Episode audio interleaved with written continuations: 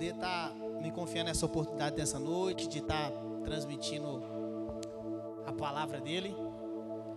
E é muito bom, irmãos, porque à medida que nós vamos refletindo na palavra de Deus, nós vamos entendendo o quanto esse Deus é bom, quanto ele não muda. E hoje, dentro dessa, dessa perspectiva que a gente tem trabalhado esse mês, eu queria refletir um tema com você o tema que eu queria falar nessa noite é que Deus, ele não existe, Deus é. Você pode repetir comigo? Deus não existe, ele é. Amém. Porque eu e você, nós existimos, nós somos criados, mas Deus não foi criado.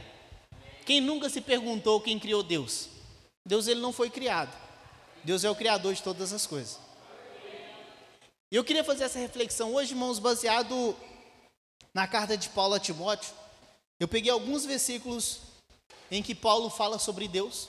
E eu queria pegar alguns atributos em que Paulo ele transmite, ele transparece ao falar com Timóteo.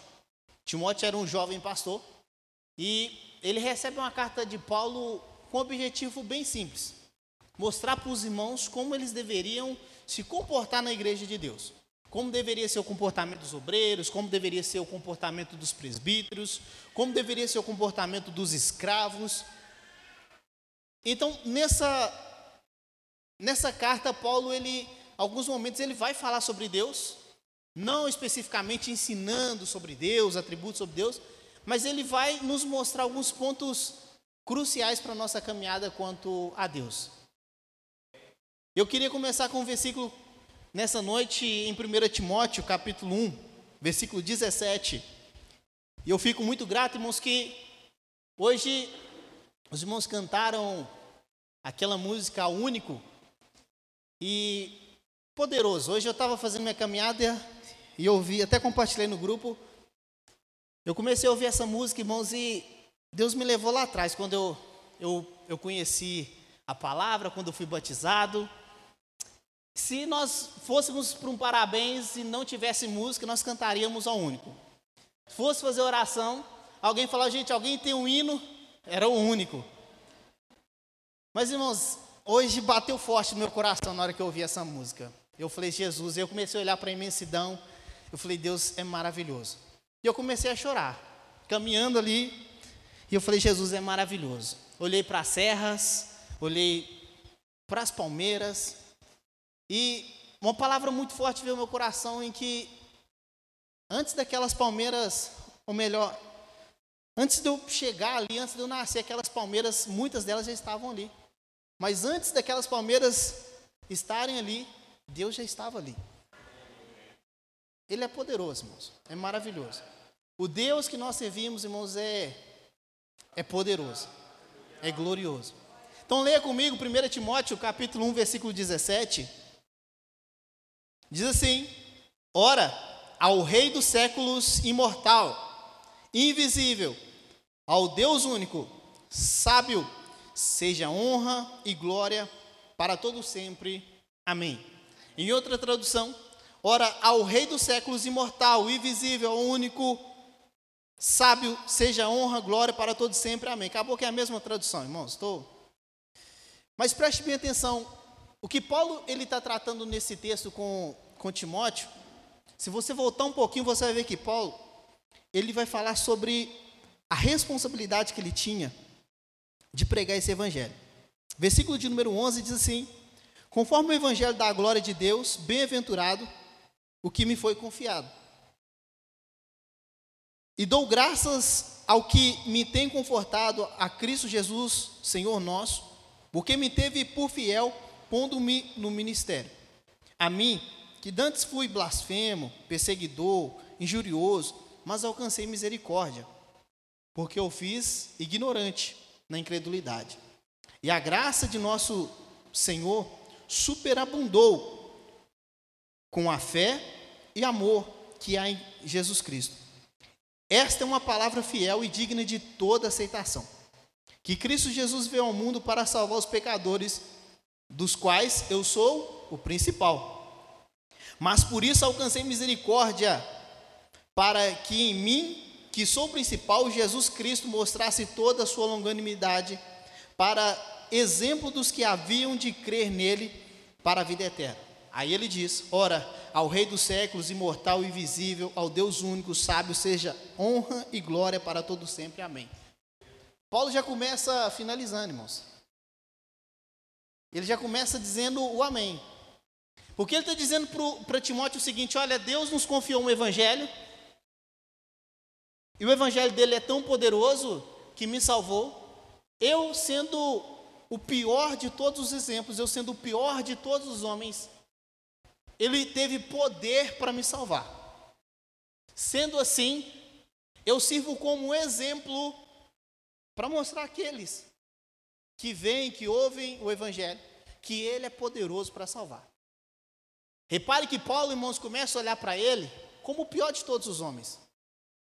Mas ao mesmo tempo ele fala assim: glórias a Deus, ao único Deus, ao eterno Deus, porque ele começa, irmãos, a olhar para si e quando ele começa a olhar para si, ele começa a ver a grandeza de Deus. Quanto Deus é poderoso para salvar.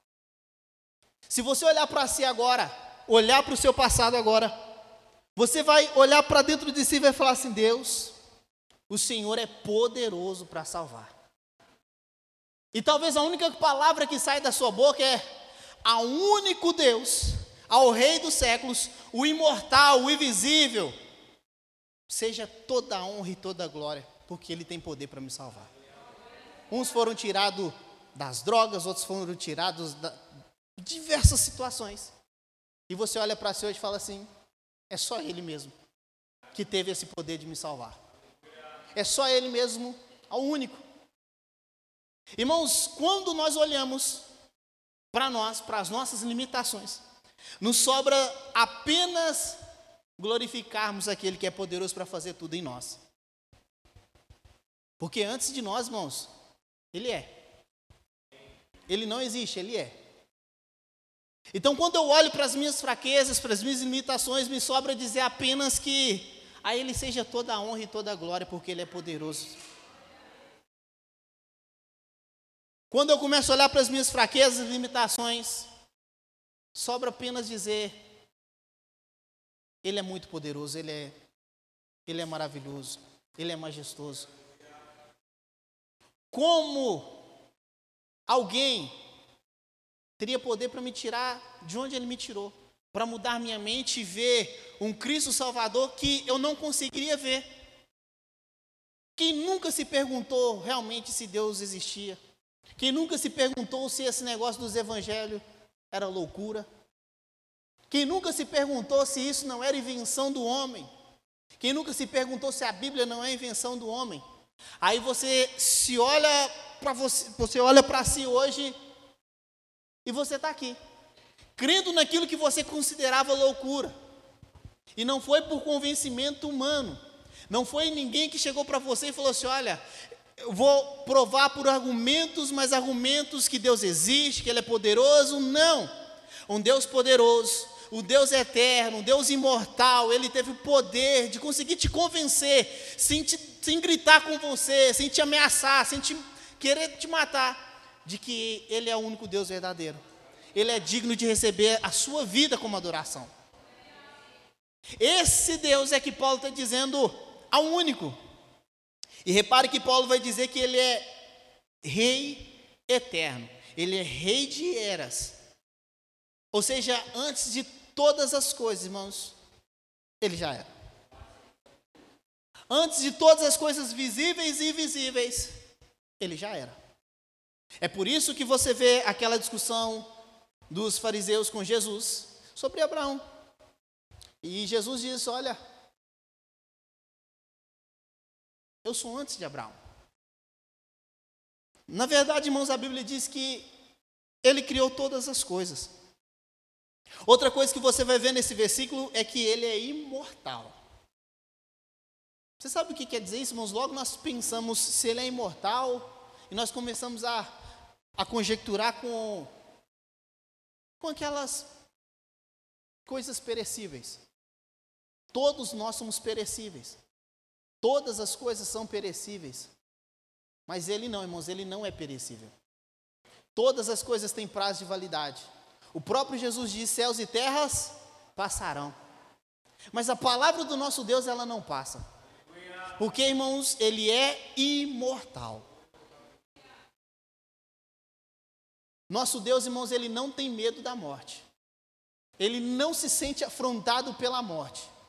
A ponto do próprio filho ele se manifestar em carne, viver entre nós. E a morte, em determinado momento, pensou que havia um ameaçado, havia um afrontado. Mas a todo tempo o filho dizia: Eu vou morrer, mas eu vou ressuscitar. O nosso Deus, irmãos, ele não tem medo da morte. E eu te pergunto: você por algum acaso tem medo da morte? Você por algum acaso sente trêmulo quando pensa na possibilidade de morrer? Irmãos, o que eu posso te dizer, o Deus que você serve, o Deus que eu sirvo, irmãos, ele é imortal. Ele é poderoso para nos ressuscitar. Ele é poderoso para nos levar com ele no último dia. Por que, que nós vamos temer a morte? Se o nosso Deus ele não se sente afrontado por ela, ele venceu a morte. A Bíblia diz que foi, ela foi tragada. Ela não foi simplesmente vencida, irmãos, ela foi tragada. É mais ou menos o 7 a 1 da Alemanha contra o Brasil. Foi tragado. Não sobrou nada. Porque simplesmente, irmãos, o nosso Deus, a Bíblia diz que ele é imortal. Então, ele nunca, jamais perdeu uma batalha. Ele nunca, jamais vai perder uma batalha. Porque ele é Deus eterno. Ele é imortal, ele é, ele é imperecível. Outro versículo que eu queria ver com você é 1 Timóteo capítulo 2, versículo 5. Deixa sua Bíblia aberta. 1 Timóteo capítulo 2, versículo 5 diz assim: Porque há um só, porque há um só, há um só Deus. Você crê nessa palavra?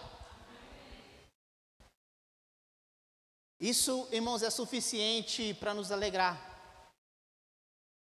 Porque há um só Deus. Ontem nós fomos numa cerimônia de casamento. E eu vi tantos deuses.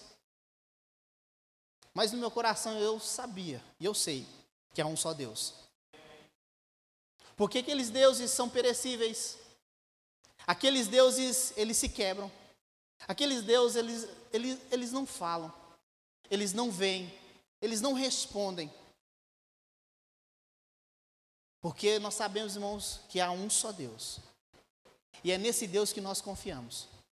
Eu me lembro, irmãos, na minha infância, se você não, não passou por isso, eu passei. E muitas das vezes ver manifestações, incorporações.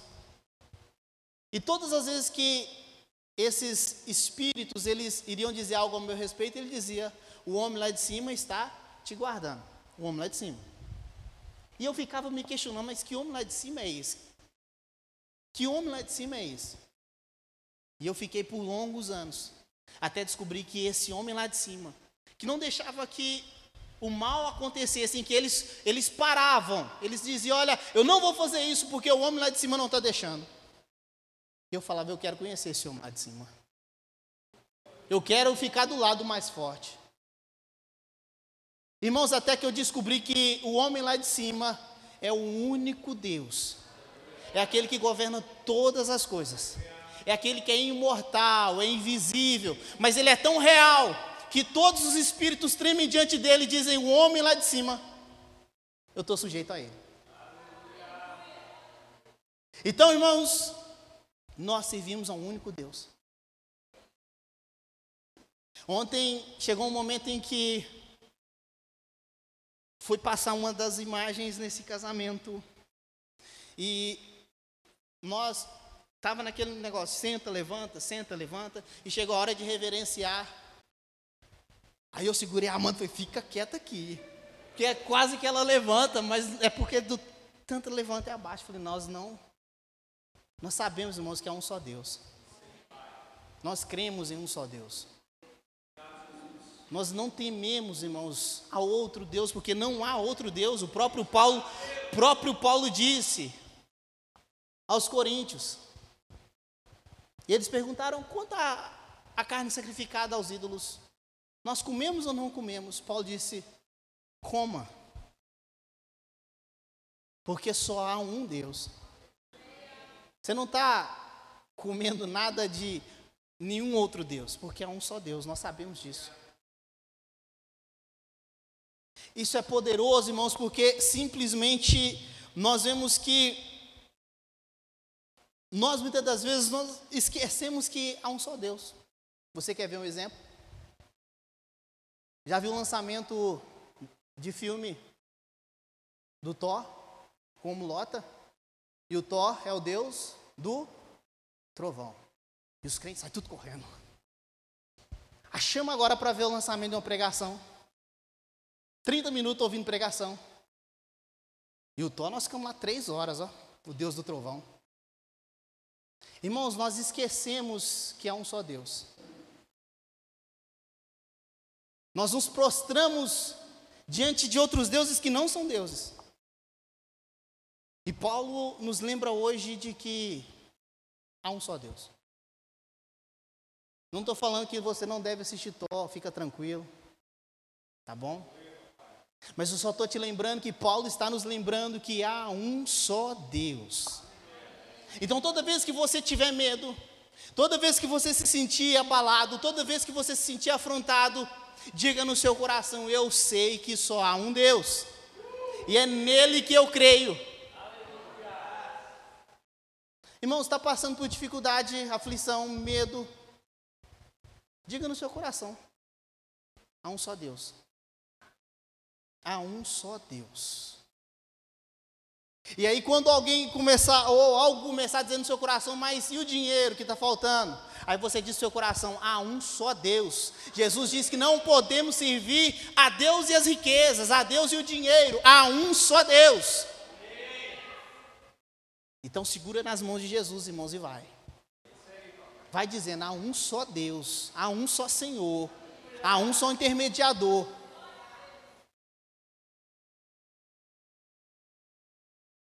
Mas não deixe, irmãos, de forma nenhuma as coisas materiais, o dinheiro, ele. A única coisa que Jesus disse, irmãos, que, que ele chamou de Deus, entre aspas, foi a riqueza, foi o dinheiro. Então, nós descobrimos que há um risco enorme de nosso coração se dobrar às riquezas, às preocupações, às ansiedades por falta do dinheiro. Mas toda vez que seu coração se sentir atacado, irmãos, começa a dizer: há um só Deus. Não se dobre. 1 Timóteo capítulo 3, versículo 15.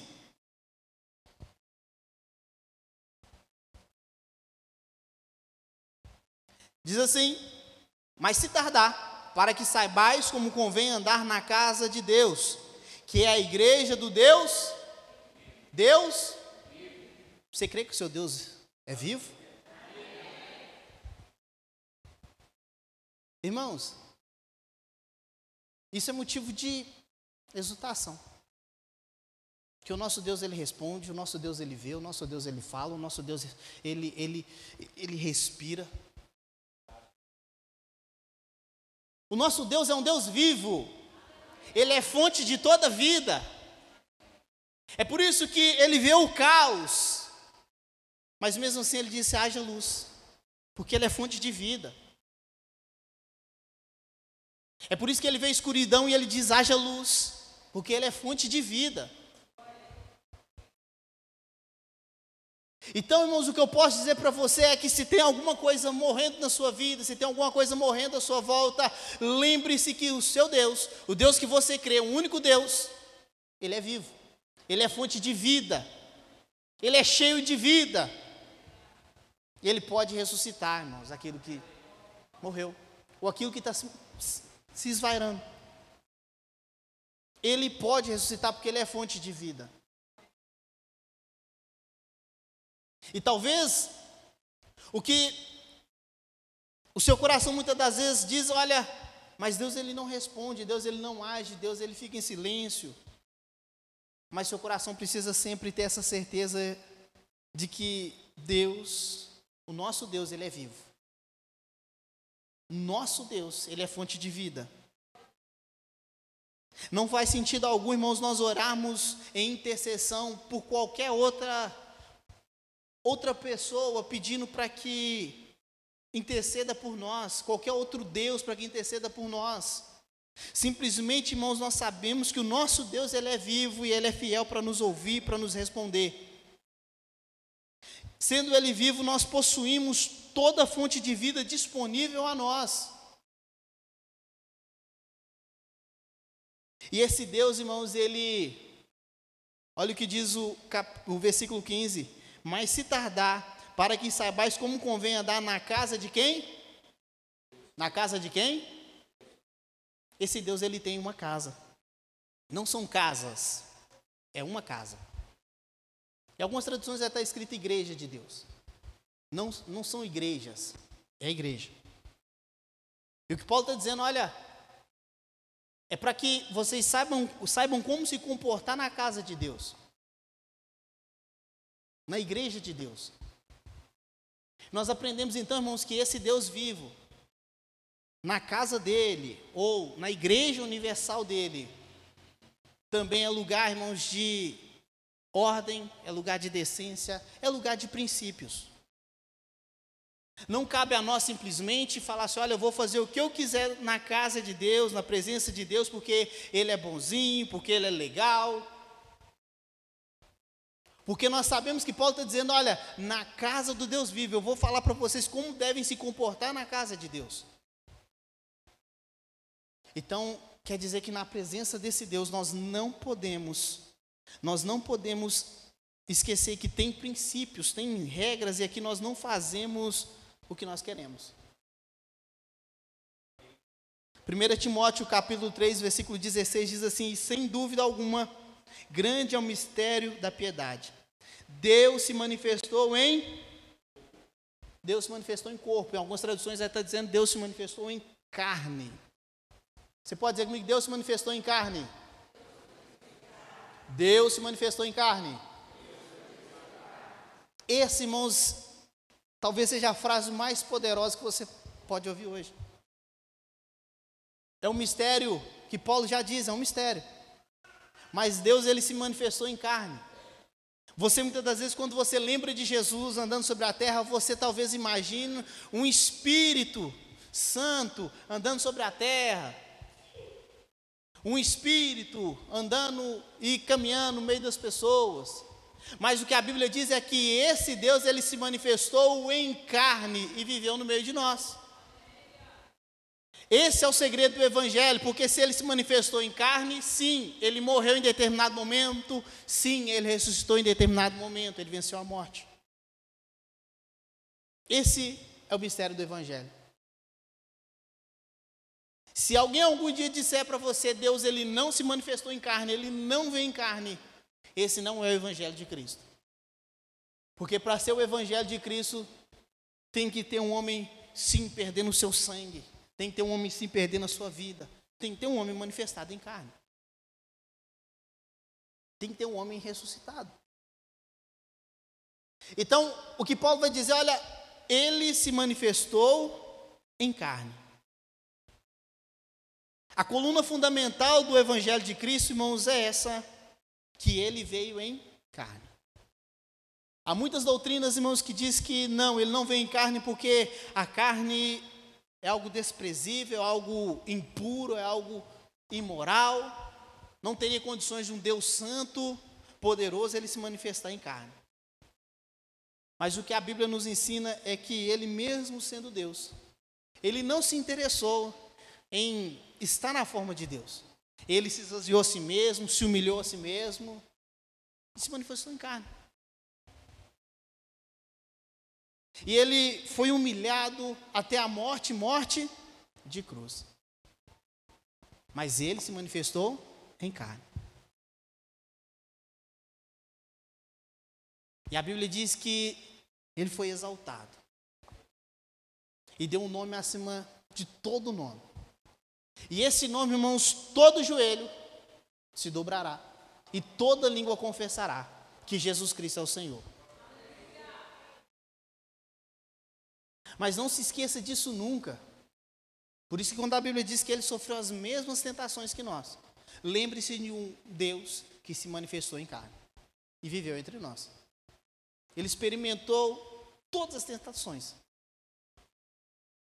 mas ele venceu. Olhe comigo, 1 Timóteo capítulo 4, versículo 4.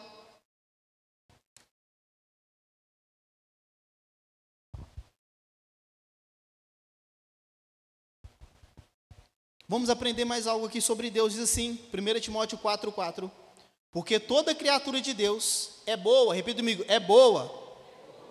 E não há nada que rejeitar, sendo recebido com ações de graça. Repita comigo, toda criatura ou toda criação de Deus é boa. É boa.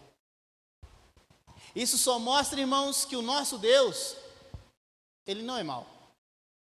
Nosso Deus é bom. Quem tem fonte de maldade em si, irmãos, não cria todas as coisas boas. Talvez você esteja acostumado a ouvir dizer que Deus, ele, às vezes, ele é vingativo, ele quebra uma perninha, ele causa um acidente. Todas as coisas que Deus criou são boas. Logo nós entendemos que Deus é toda fonte de bondade.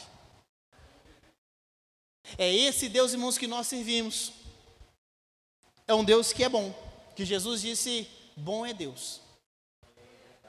É esse Deus que nós cremos, irmãos, que é um Deus que tem toda a fonte de bondade e de amor.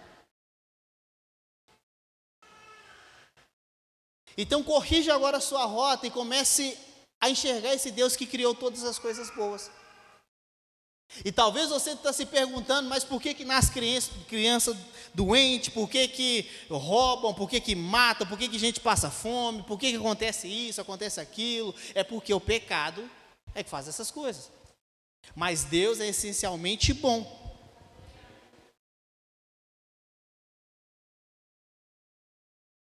Mas e aqueles insetos peçonhentos? Aquele... Deus é essencialmente bom. E ponto final. Todas as coisas que Deus criou são boas. E se alguém algum dia te questionar e falar assim, mas isso aqui não é bom. Irmãos, Deus não criou o diabo. Deus criou um anjo de luz. O diabo se rebelou e decidiu ser mal. Então Deus criou todas as coisas boas. Logo, o nosso Deus é bom. Logo, o nosso Deus, irmãos, não se esqueça, ele não muda. Ele não se arrepende. Ele é bom. Então, quando você for a Deus, pare de orar com medo de Deus pesar em você a mão. Pare de orar a Deus com medo de Deus ele te castigar. Comece a orar a Deus sabendo no seu coração que ele é essencialmente bom. E eu posso chegar nele com ousadia e confiança, porque ele é bom. Ele é fonte de toda bondade. Logo, irmãos, se Deus é fonte de toda bondade, meu coração também precisa transbordar em bondade. Eu preciso melhorar, irmãos, como pessoa. Eu preciso melhorar meu coração. Porque o meu coração precisa ser regenerado. E quando eu falo meu coração, estou falando do nosso, viu? Não é só o meu, não. Talvez você está pensando assim, você é ruim, hein? Você também. Mas é por isso, irmãos, que Paulo ele vai dizer ao único Deus, seja a honra, a glória, porque se for olhar para mim, irmãos, eu carrego um defunto atrás de mim o tempo todo, e quando às vezes eu sinto um mau cheiro, eu lembro que ele está tentando, tentando me atrapalhar. E a caminhada é essa, irmãos, nós carregando um defunto o tempo todo, e às vezes ele vai te lembrar, mas você vai para o alvo que é Cristo. E sabendo, irmãos, que Ele é bom. E é por causa da bondade dele, irmãos, que nós ficamos em paz, ficamos tranquilos, porque Ele, irmãos, não vai nos abandonar. Ele não vai nos deixar. Todas as consequências desastrosas que nós vivemos hoje é por causa do pecado, não é por causa de Deus. É comum, irmãos, é comum. Nós ouvimos dizer que Deus ele ele faz um uma maldade com alguém para ver se a pessoa volta para ele. Nós continuamos como igreja, irmãos, crendo que Deus ele é bom. O princípio da nossa fé, irmãos, é de que Deus ele é bom. E ele é tão bom, irmãos, que ele nos amou de tal maneira que deu o seu filho unigênito para que todo aquele que nele crê não pereça, mas tenha a vida eterna. Se talvez no seu coração agora você está dizendo, ah, mas eu não concordo com você. Comece a olhar para as suas misérias, comece a olhar para você agora, e você vai ver o quanto Deus é bom, quanto Ele é essencialmente bom. Pegou pessoas ruins, pessoas más, e Ele, na sua bondade, Ele conseguiu nos mostrar que há um caminho melhor a se viver, há um único caminho a se viver, que é Jesus Cristo. Ele não precisou te ameaçar de morte. Ele não precisou te botar o terror.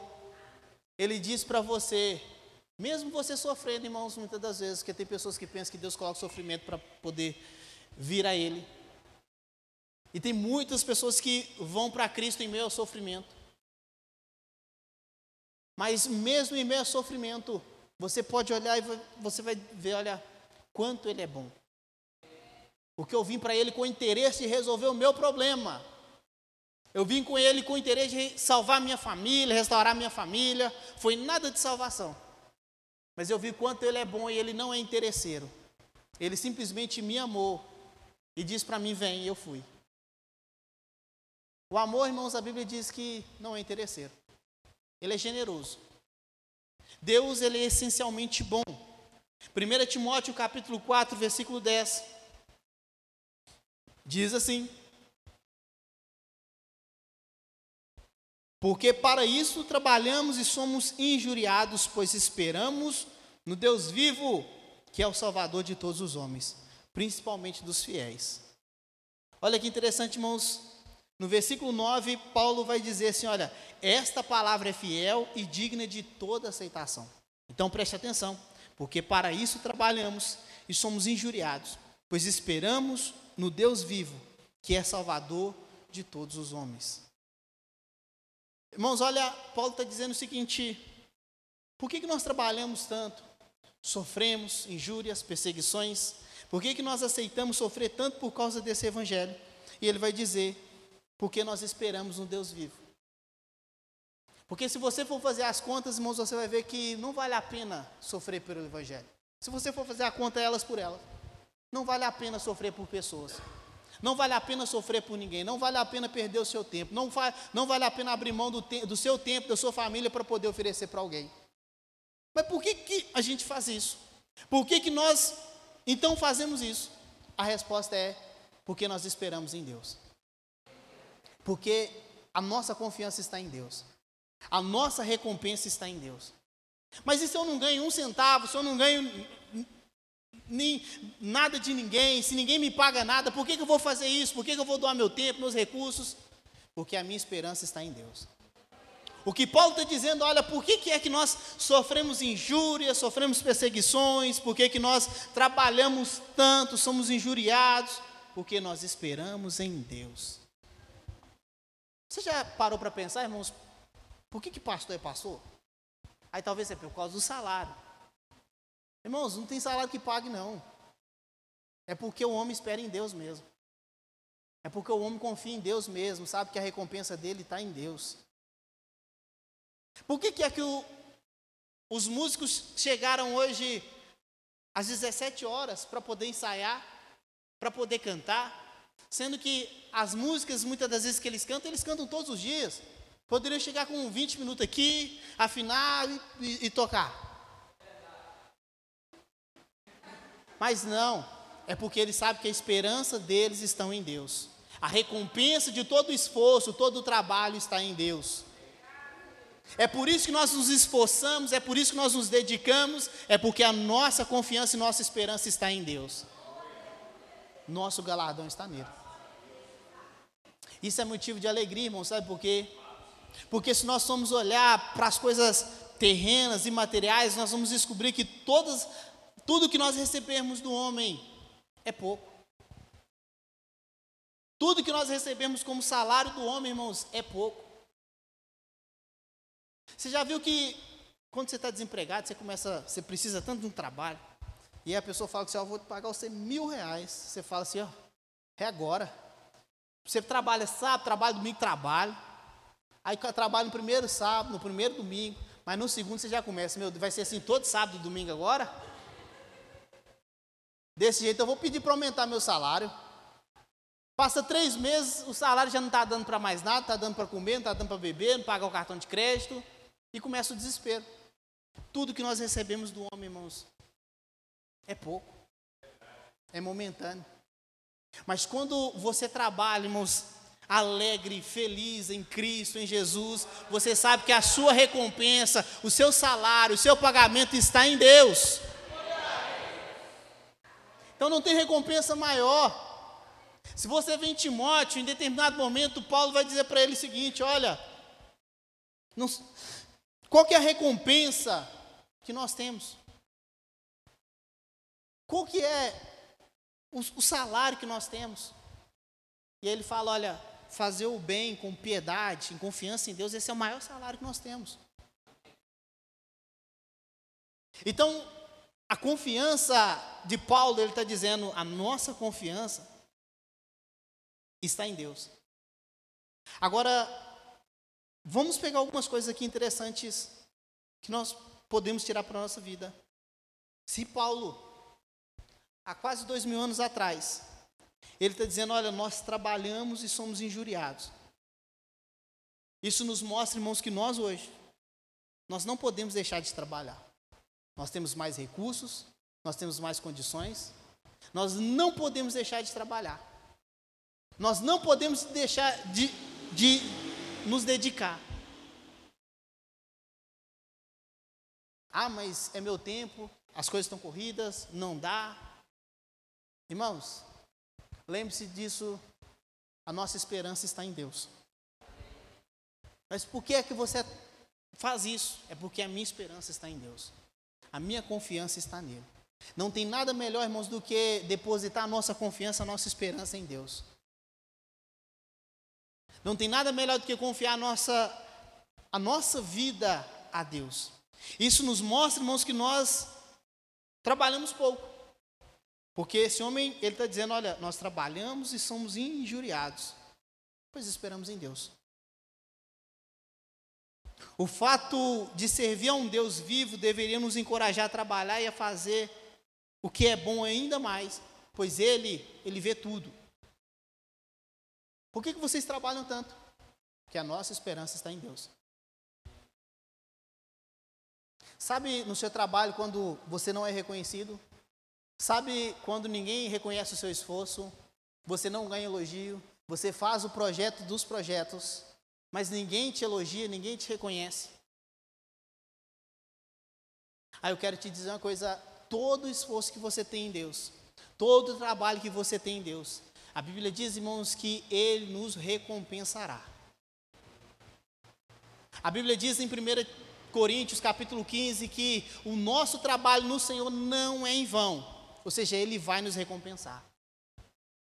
Ele sabe, irmãos, Ele vê todas as coisas. É por isso que nós trabalhamos, porque Ele está nos olhando, Ele está nos vendo o tempo todo.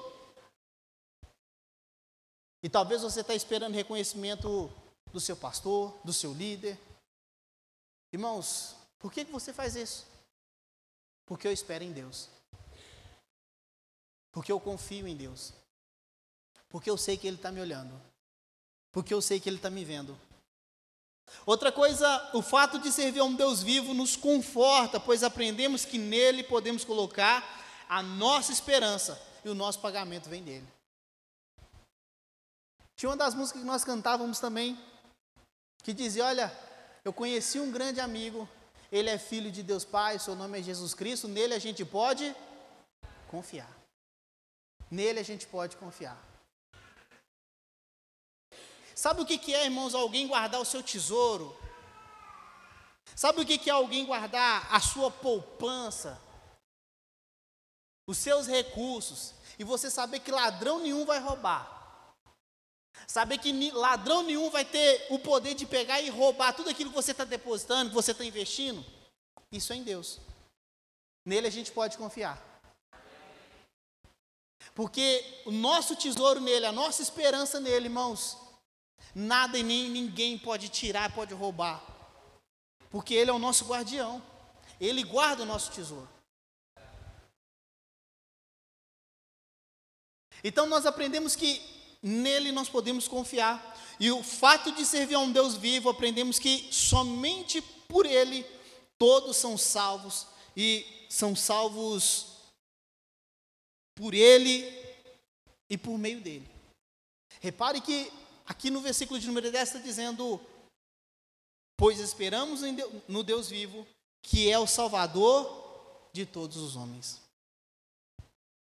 Isso nos conforta, irmãos, porque Ele, Ele é poderoso para salvar. Nele nós podemos confiar. Quantas pessoas nós sabemos que trabalham arduamente, mas não são perfeitas? Talvez você se dedica à obra de Deus, você se dedica, de, dedica tempo às coisas de Deus. Mas quando você olha para si, você fala, Deus, eu não sou a melhor pessoa para fazer esse serviço. Eu não sou a melhor pessoa para poder evangelizar. Eu não sou a melhor pessoa para poder cantar. Eu não sou a melhor pessoa para poder pregar. Mas quando você olha, irmãos, você fala assim, graças a Deus, porque Ele é poderoso para salvar todos os homens. Graças a Deus, porque Ele é poderoso e tem condições de nos salvar. Porque não é pela minha força, não é pelo meu mérito, não é pelo aquilo que eu faço, é porque Ele é poderoso e nele nós podemos confiar. Outra coisa, o fato de nós servirmos a Deus nos encoraja, pois sabemos que Ele não salva apenas da condenação, mas Ele também nos salva dos perigos da vida. Porque Paulo, com certeza, aqui não está falando da salvação eterna, da condenação eterna. Ele está dizendo também: olha, Ele é que nos salva dos, dos perigos, Ele é que nos dá livramento. Ele é que no momento que eu esqueço, eu perco a minha atenção, Ele me guarda. Ele é poderoso para nos salvar. Ele nos salva de forma completa, irmãos. Ele nos salva no momento da dificuldade da saúde. Ele nos salva no momento da dificuldade financeira. Ele nos salva no momento da, da, do problema familiar. Ele nos salva. É soso.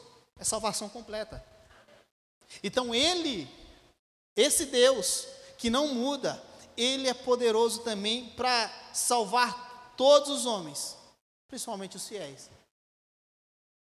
1 Timóteo 5,5 diz assim: Ora, aqui é verdadeiramente viúva e desamparada espera em quem? Aqui é verdadeiramente viúva e desamparada espera em quem? Em Deus. Irmãos, então nós descobrimos também que Deus, Ele é fonte, irmãos, de segurança para os desamparados. Ele é fonte de segurança para os que estão sós. Ele é fonte de confiança para aqueles que estão desamparados. Por isso que Paulo vai dizer, olha, as que são verdadeiramente viúvas. Por quê? Porque algumas eram viúvas, mas tinham ainda filhos, tinham ainda familiares, tinham pessoas que podiam socorrê-las, tinham noras. Então eles criaram uma lista para poder colocar, olha, realmente essa viúva aqui, ela precisa de amparo da igreja. Mas olha que interessante o que Paulo vai dizer. As que são verdadeiramente viúvas, elas não ficam desesperadas, gritando: socorro, me ajude. O que elas fazem? Elas esperam em Deus. Nós descobrimos que essas mulheres, irmãos, elas são sábias a ponto de, nas suas orações, e olha o que vai dizer, que elas oram e perseveram noite e dia em rogos e orações. Isso quer dizer, irmãos, que aquelas que realmente têm direito de alguma coisa, de cobrar da igreja ajuda, elas não pediam para o homem, elas oravam a Deus. Elas colocavam a sua esperança em Deus. Ela sabia que esse Deus, irmãos, Na, desde quando os judeus andavam pelo deserto, Deus sempre diz: Olha, cuidam dos órfãos e das viúvas. Elas sabiam que elas poderiam confiar nesse Deus. Então elas depositavam a sua esperança em quem? Em Deus. Elas não depositavam a sua esperança no governo. Elas não esperavam recursos que iriam chegar a qualquer momento como ajuda. Elas oravam, esperavam em Deus. E Deus, irmão, socorria. Deus enviava. Talvez você vai lembrar das viúvas do Antigo Testamento. Aquela que Elias socorreu, aquela que Eliseu socorreu. Você vai ver, irmãos, que essas mulheres, elas estavam confiando em Deus. Isso nos mostra, irmãos, que nós, nós também precisamos confiar em Deus. Nós precisamos também esperar em Deus. Nós precisamos também depositar nossa esperança em Deus. Mostrar para todos aqueles que nos veem que nós não somos abalados por causa das intempéries dessa vida. Nós confiamos em um Deus único e verdadeiro, ao Deus eterno, imortal, invisível, mas real. Nós confiamos nele, nós esperamos nele, nós gritamos por socorro a ele, nós pedimos ajuda a ele. E ele, irmãos, nele a gente pode confiar. Elas não tinham mais filhos, elas não tinham talvez irmãos, mas elas tinham um pai. Elas perderam o casamento, acabou, mas elas tinham a Cristo, o noivo da igreja. Irmãos, nós precisamos também perseverar em oração noite e dia. Essas mulheres, elas esperavam em Deus e perseveravam em oração. Não adianta você esperar em Deus e ficar ocioso, de um lado para o outro, ansioso também, ocioso e ansioso, desesperado. É você continuar orando, irmãos. É você continuar confiando em Deus. É você continuar clamando a Ele. Se você precisa de socorro hoje, guarde essa palavra para o seu coração e diga a Deus: Eu quero esperar em Ti. Eu quero me dedicar em oração. Talvez é um filho, irmãos, que está apertando o seu coração hoje. Talvez é uma mãe que está apertando o seu coração hoje. Talvez é um emprego que não vem, está apertando o seu coração hoje. Eu te desafio a colocar no seu coração esse propósito de dizer: olha, eu quero aprender com essas mulheres eu vou depositar minha esperança em Deus e vou continuar em oração.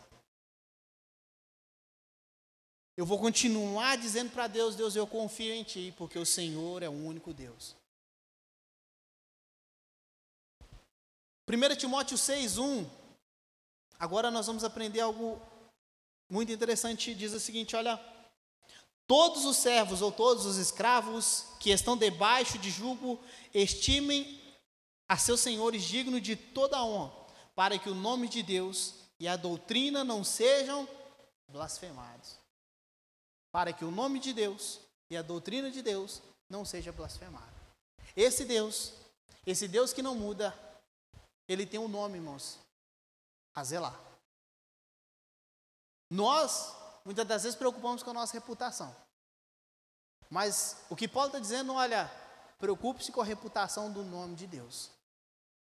Você é responsável por guardar e preservar o nome de Deus. Não que ele dependa do seu elogio, não que ele dependa, mas é o seu comportamento, é a sua atitude que vai glorificar o nome de Deus ou vai envergonhar o nome de Deus. É através de você que o nome de Deus vai ser perseverado e as pessoas não vão ter do que questionar. É por isso que Paulo vai dizer: escravos, estimem, cuidem, tratem bem os seus senhores. Porque era comum você pensar que se eu sou escravo e agora eu conheci a Cristo, logo eu sou livre e eu não preciso mais ser escravo. Mas o que Paulo diz, olha, se você conheceu a Cristo sendo escravo, continue escravo. Honre aos seus senhores. Continue sendo trabalhador, honesto e fiel. Porque através de você, o nome dele não vai ser blasfemado. Ninguém vai dizer que a igreja está causando um alvoroço e todos os escravos estão se rebelando contra os seus senhores. Continue a honrar o nome de Deus. Nós, irmãos, temos um papel fundamental na preservação do nome de Deus. Nós somos guardiões do nome de Deus. É através da nossa vida, irmãos, que as pessoas elas vão glorificar ou blasfemar o nome de Deus. Quantas vezes você já viu pessoas dizer, olha, quando eu for para a igreja eu não quero ser igual aquela pessoa. Eu já ouvi isso muito. Porque aquela pessoa que ela está dizendo blasfemava o nome de Deus, envergonhava o nome de Deus. E o que Paulo está nos chamando a atenção e chamando a atenção daqueles servos é guardem o nome de Deus. Mas talvez você se pergunte, mas e a minha reputação? E o meu nome? Irmãos, o que Paulo está dizendo, guarde o nome de Deus. Se for necessário, irmãos, perder a sua reputação por causa do nome de Deus, que perca. Amém? Você teria coragem de perder a sua reputação por causa do nome de Deus? Você teria coragem de ser envergonhado por causa do nome de Deus? Você está disposto a sofrer calúnias por causa do nome de Deus? O que Paulo está dizendo é: olha, guarde o nome de Deus. Isso nos mostra, irmãos, que nós temos responsabilidade. Não é simplesmente porque Ele é bom, porque Ele é eterno, porque Ele é amor, mas é porque nós também temos o nosso papel de responsabilidade como guardiões do nome de Deus. 1 Timóteo 6,17 diz assim: Olha, manda aos ricos deste mundo que não sejam altivos ou arrogantes, nem ponham a sua esperança na incerteza da riqueza, mas no Deus vivo, que abundantemente nos dá todas as coisas para dela gozarmos. Então, mande aos ricos, para que não sejam altivos. Antes, deposite em Deus a esperança. A esperança deles. Porque, irmãos, é comum os ricos depositarem a sua esperança em quem? No dinheiro. E o que Paulo está dizendo, não. Deposite a sua esperança em Deus. Porque é Ele, Deus, que nos dá todas as coisas para dela aproveitarmos, vivermos, desfrutarmos. Não é o dinheiro dos ricos, irmãos. Porque se você for pensar bem, o que é a riqueza? Talvez você pense, não, ser rico é bom demais, é óbvio que é. Mas você viu o que aconteceu na Ucrânia? Imagine aquelas pessoas cheias de dinheiro, os bancos fecharam. Acabou o dinheiro, acabou o recurso. Aqueles que estavam com a esperança no dinheiro se frustraram. Mas aqueles que estavam com a esperança em Deus, não faz diferença. Eles sabem, irmãos, que todas essas coisas são passageiras e Deus está dando para eles todas as coisas para desfrutar. Então, quando Paulo diz, olha, avisa os ricos da igreja para que não coloquem a esperança no dinheiro, é para que os ricos entendam que todo recurso, toda provisão, todo suprimento vem do único e verdadeiro Deus. Porque que ele está dizendo é Ele quem nos dá todas as coisas. Isso também nos ensina mais um, irmãos. Nós precisamos também confiar em Deus. Às vezes nos falta. E nós começamos a desesperar. Nós ficamos ansiosos. Mas a palavra de Deus está dizendo é Ele quem nos dá todas as coisas. Se não chegou ainda, fica tranquilo, irmãos, Ele dá todas as coisas. Ele tem condições de nos oferecer todas as coisas para delas desfrutarmos. Então acalme o seu coração, irmãos, comece a dizer para Deus, Deus, eu confio em Ti, eu vou depositar minha esperança no Senhor, não na riqueza. Tem pessoas que dizem, olha, eu quero, eu preciso de dinheiro. Mas talvez o que você está precisando não é de dinheiro. Talvez o que você está precisando é de qualquer outra coisa mas a sua esperança está ainda no dinheiro. E para você a única coisa que vai resolver é o dinheiro. Quem, irmãos, por exemplo, precisa se curar de algo, não precisa do dinheiro para a cirurgia, precisa ser curado. Mas talvez a pessoa está orando pedindo, Deus, me envie esse dinheiro para a cirurgia. Quando ela poderia estar orando a Deus, Deus, me cura desse mal. Mas a esperança ainda está no dinheiro. Então Paulo está dizendo, olha, não coloca a esperança no dinheiro.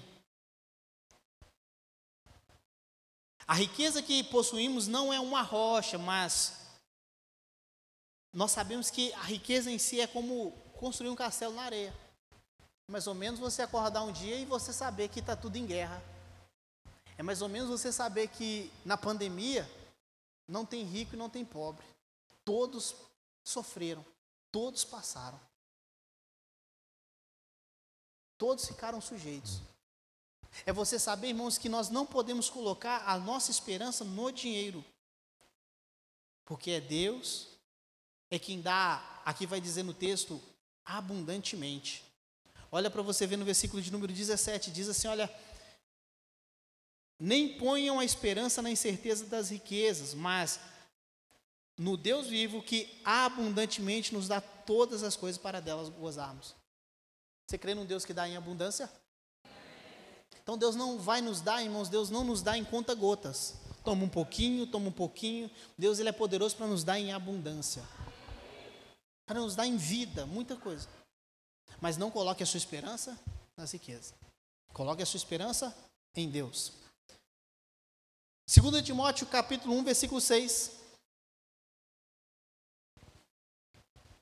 2 Timóteo, capítulo 1, versículo 6. Diz assim: Porque Deus não nos deu um espírito. Peraí, peraí, irmãos. Eu acho que eu troquei esse versículo aqui. Eu troquei esse versículo aqui. Porque Deus não nos deu um espírito de temor, mas de fortaleza. Não, não é esse não. É, é segundo Timóteo, eu anotei errado aqui. 7, porque isso, versículo 7. Porque Deus não nos deu um espírito de temor, mas de fortaleza e de amor e de moderação. Outra coisa nós vamos aprender, irmãos, o que que Deus não nos dá? Deus não nos dá um espírito de medo. Deus não nos dá um espírito de fraqueza. Deus não nos dá um espírito de ódio. Deus não nos dá um espírito desequilibrado. Ao contrário, irmãos, o que, que Deus nos dá? Deus nos dá um espírito de fortaleza, um espírito de poder, um espírito de amor, um espírito de moderação. Então nós entendemos que Deus, o que, que Deus, nos, Deus, Deus não nos dá? um espírito de medo. Deus não coloca medo. Deus não coloca fraqueza. Deus não coloca ódio no seu coração. Nem ódio santo, nem ira, essas maldades que você pode pensar aí. Deus, irmãos, Ele não te dá um espírito desequilibrado. Talvez você, assim como eu, descobri, irmãos, que eu descobri que eu tenho uma fraqueza que eu preciso melhorar. Até então não tinha menino em casa, então eu não gritava. Era raro eu gritar. Hoje eu grito. Eu falo, Deus, eu tenho que melhorar. Eu preciso melhorar. Eu não tinha menino para saber essa fraqueza, agora eu tenho essa fraqueza e vamos trabalhar. Mas Deus não nos dá um espírito desequilibrado, doido, louco, varrido. Deus nos dá um espírito, irmão, equilibrado. Deus nos dá um espírito de equilíbrio, temperança. Então, esse negócio, irmãos, de muitas das vezes a pessoa a pessoa ser tomada pelo Espírito sai quebrando bateria, sai quebrando cadeira, sai quebrando tudo, irmãos, cuidado. Deus não nos dá espírito de desequilibrado, irmãos. Deus nos dá espírito de equilíbrio. Deus nos dá espírito de força. Vamos lá capítulo, 2 Timóteo, capítulo 2, versículo de número 15. Já estou finalizando, diz assim: Procura apresentar-te a Deus aprovado, como obreiro que não tem de que se envergonhar, que maneja bem a palavra da verdade. Eu aprendo aqui, irmãos, que todos nós precisamos procurar nos apresentarmos a quem? A Deus. Quantas vezes você já ouviu, irmão, você tem que estar preparado para a obra, você tem que estar preparado se alguém precisar de você pregar. Paulo está dizendo, Paulo está dizendo, olha, você tem que procurar estar preparado diante de quem? De Deus. Você tem que estar aprovado primeiramente diante de quem? De Deus. Procura se mostrar-te a Deus, apresentar-te a Deus como obreiro aprovado. A apresentação é a quem? A Deus. Não é nem para o seu pastor.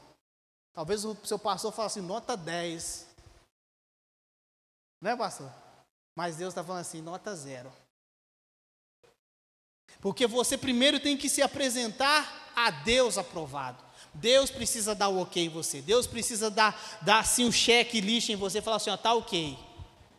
Procura se apresentar a Deus. Isso nos mostra então que tem um esforço da nossa parte também em querer agradar a Deus. Não é porque Ele é Deus que tem que ser feito de qualquer forma. Eu preciso procurar me apresentar a Ele preparado, aprovado. Deus, está aprovado? Apresentar-se a Deus. Isso nos mostra que nós precisamos, que Paulo está dizendo, procura-te, ou seja, esforça-te em se apresentar a Ele. Quer dizer então que Deus, irmãos, Ele também tem um padrão de qualidade. E apresentar-te a Deus, nós descobrimos que não tem hora e nem lugar. Então não é um dia que Deus vai chegar e falar assim: vem cá que eu vou te avaliar. Porque Deus está em todos os lugares, em todo o tempo. Então preciso procurar apresentar a Deus aprovado quando? A todo tempo. A todo momento. A todo momento Deus está me vendo. A todo momento Deus está me avaliando. E isso, irmãos, ao mesmo tempo faz o meu coração gelar. Porque eu sei que eu estou sendo esquadrinhado o tempo todo. Passando, sendo passado a régua o tempo todo, como diz algum, passando o prumo o tempo todo. Endireitando as coisas o tempo todo. Mas eu preciso me esforçar para poder me apresentar a Deus aprovado. Não adianta nada nós sermos aprovados pelos homens e não sermos aprovados por Deus. Nós precisamos procurar apresentar Ele aprovado. 2 Timóteo capítulo 3, versículo 4 diz assim: olha, traidores, obstinados, orgulhosos, mais amigos dos deleites do, do que amigos de quem? De Deus. Então quer dizer que esse Deus, esse Deus que não muda, ele cria um laço de amizade com seus seguidores. Só que esses homens que Paulo está dizendo aqui, nos últimos dias, apareciam, apareceriam homens mentirosos, presunçosos, e aqui ele vai falar traidores. Esses homens eram mais amigos dos deleites do mundo do que amigos de Deus. Então, esse, esses homens, irmãos, Paulo não está dizendo da pessoa que está vivendo o mundo, aproveitando as coisas do mundo, ele está dizendo de pessoas que se infiltrariam dentro da igreja e diria para todos: Olha, eu sou amigo de Deus, mas ao mesmo tempo eles eram amigos dos deleites, dos prazeres desse mundo. A ponto de Paulo dizer que eles infiltrariam na casa das mulherzinhas ou das mulheres e ganhariam elas, porque elas tinham a mente fraca. Esses homens, irmãos, são homens maus. Mas reparem uma observação. É possível eu me enganar de tal forma que eu pense que eu sou amigo de Deus e amigo do mundo. É possível me enganar de tal forma de eu considerar que eu sou amigo de Deus, mas está tudo bem eu ser amigo do mundo. A Bíblia é bem clara em dizer que aquele que é amigo do mundo é o quê? Inimigo de Deus. Se amigo do, do mundo, irmãos, e tentar ser amigo de Deus é enganar a si mesmo. Você está tendo um esforço em vão. Ou você é amigo do mundo, ou você é amigo de Deus.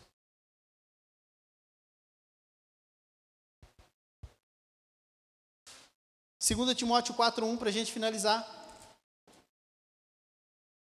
Paulo vai dizer: Conjuro-te, pois diante de Deus e do Senhor Jesus Cristo, que há de julgar os vivos e os mortos, na sua vinda e no seu reino.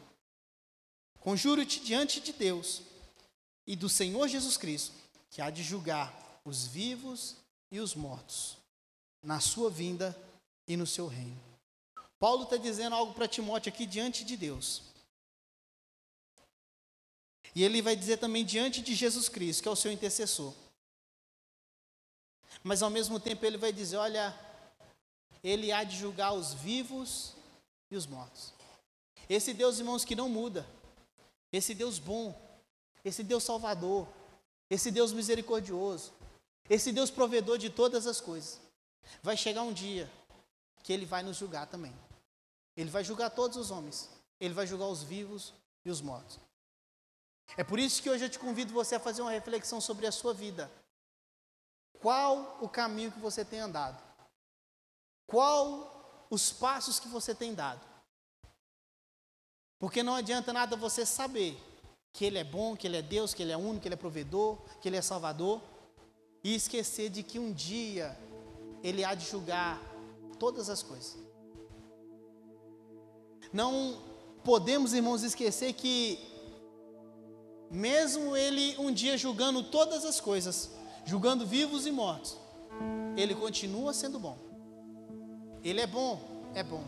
Ele é essencialmente bom, Ele é, mas Ele é justo. Isso nos mostra, irmãos, que Deus hoje, Deus agora, Ele está com os olhos dele sobre nós. Ele está com os ouvidos atentos a esse lugar. Isso nos mostra, irmãos, que Deus, Ele é essencialmente bom, mas os olhos dele estão sobre toda a terra. Por isso que Paulo vai dizer: conjuro-te, suplico diante de Deus e de nosso Senhor Jesus Cristo, que há de julgar os vivos e os mortos. Não se esqueça disso. Se você hoje, por algum acaso, está flertando com o mundo e flertando com Deus, eu quero dizer para você: assuma um compromisso com Deus hoje. Porque a Bíblia diz que Ele vai julgar os vivos e os mortos. Ele tem sim poder para salvar todos os homens, mas Ele também tem poder para condenar. Esse Deus é o que Paulo vai dizer para Timóteo.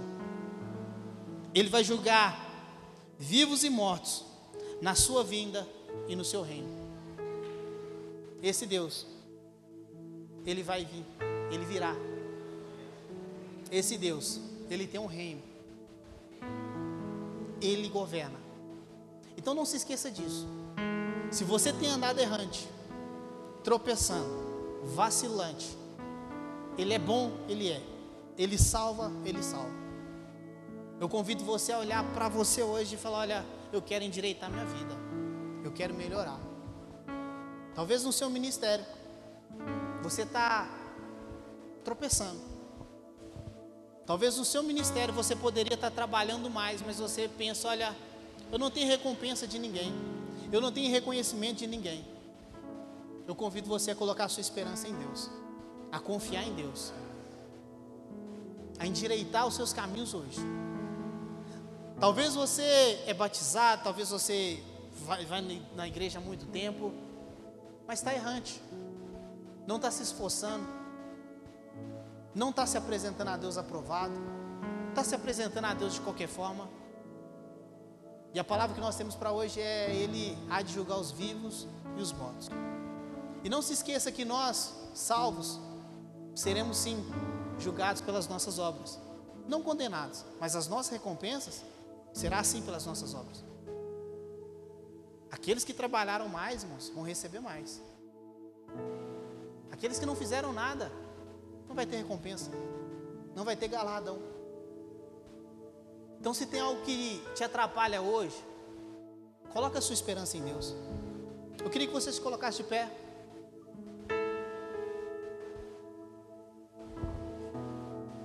e orasse um minuto comigo. Talvez você vem na igreja todos os domingos, todos os dias. Mas irmãos, é sempre bom melhorarmos diante de Deus. É sempre bom melhorarmos dia após dia. Nós não somos perfeitos. Nós confiamos nele e queremos melhorar. Pai, é por isso nós oramos ao Senhor nessa noite. confiando no poder da Sua palavra, confiando nesse Deus que é único, é verdadeiro, é invisível, é imortal, confiando no Senhor que é essencialmente bom, que tem poder para nos salvar, nos salvar da condenação, nos salvar dos perigos dessa vida. Nós, Pai, depositamos no Senhor nessa noite a nossa confiança. Se eu estou errante, Pai, quanto às minhas ansiedades, eu quero cumprir a tua palavra hoje e depositar no Senhor e lançar no Senhor todas as minhas ansiedades. Se eu estou errante quanto ao meu ministério, não estou me esforçando, não estou dedicando, porque simplesmente eu penso que o Senhor não está vendo, o Senhor não está enxergando. Pai, hoje